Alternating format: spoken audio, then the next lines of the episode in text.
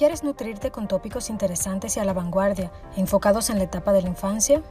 La especialista en el área, Laura Costa, puede guiarte a un aprendizaje significativo que te permitirá educar y disciplinar tus hijos haciendo la combinación perfecta entre autoridad y amor. Esto es Espacio Psicológico. Un saludito a todos los que están en sintonía el día de hoy.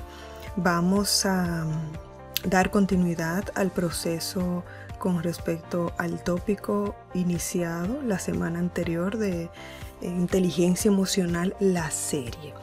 Vamos a recordar una pregunta que dejamos abierta en, el último día que conversamos y fue la siguiente.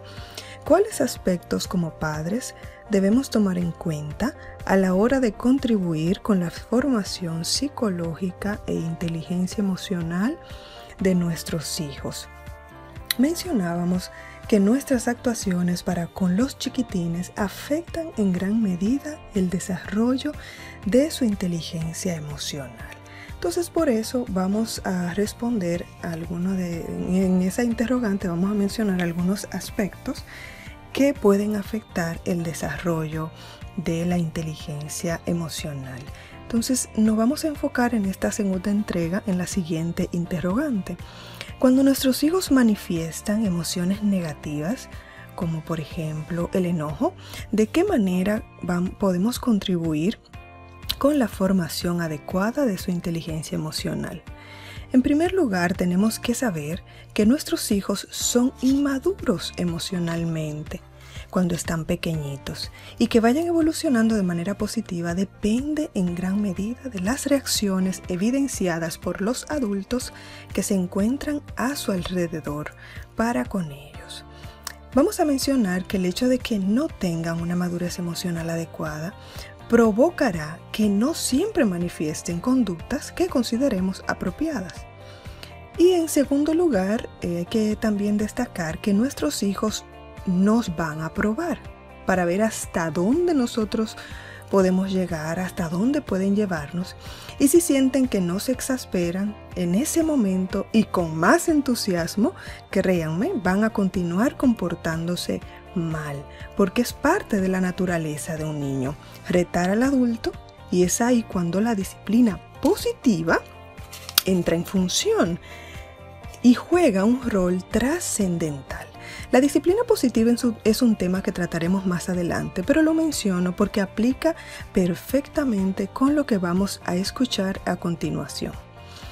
Dentro del proceso de educación y disciplina hay algo que sucede a menudo con lo que quizás muchos padres se sientan identificados. Y es lo siguiente, cuando no otorgamos algo a un niño que desea y recibe un no como respuesta, que cabe resaltar que el papá que ama también dice que no cuando se amerita, no siempre el niño debe recibir una respuesta afirmativa.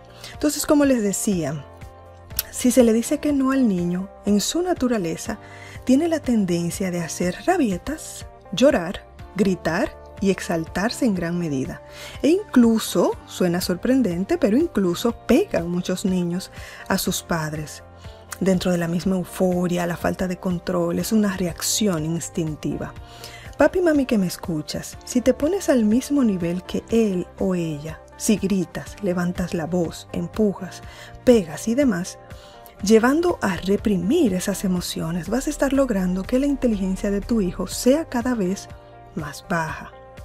La disciplina positiva no tiene nada que ver con hacer estas cosas.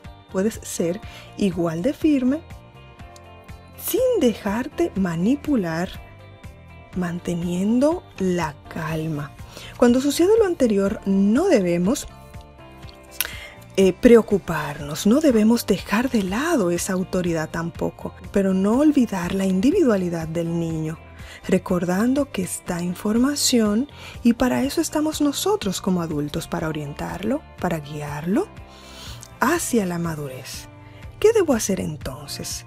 Cuando esto suceda, vas a sostener su mano con firmeza, te vas a bajar a su nivel teniendo contacto visual y le vas a explicar que su acción no es correcta. y que no van a otorgar lo que desea, por lo que, por lo cual se, está enojando. Si continúa llorando, comentarle que mientras esté en ese estado no podemos ayudarlo, que cuando se, se calme estaremos para él o para ella. Y retirarnos. Si continúa, cada cierto tiempo nos acercamos y ofrecemos el mismo mensaje sin variarlo.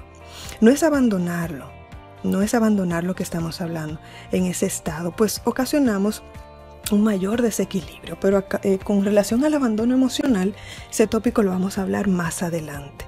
No es que hay que permitir que haga lo que desea. El pegar a un padre es inaceptable. La situación está en cómo lo llevo yo a que no lo haga, disciplinando desde el amor o con agresiones abusando de nuestro poder. Los dejo con esta pregunta y en la próxima daremos continuidad a este interesante tópico. No te lo pierdas. Esperamos que hayas disfrutado el tema de hoy y que puedas sacarle mucho provecho. Nos encantaría que sigas acompañándonos, así que te invitamos a suscribirte a nuestro canal y a seguirnos en nuestras redes sociales. Además, si quisieras escuchar acerca de un tema en específico, déjalo en los comentarios debajo y lo tomaremos en cuenta. Hasta la próxima.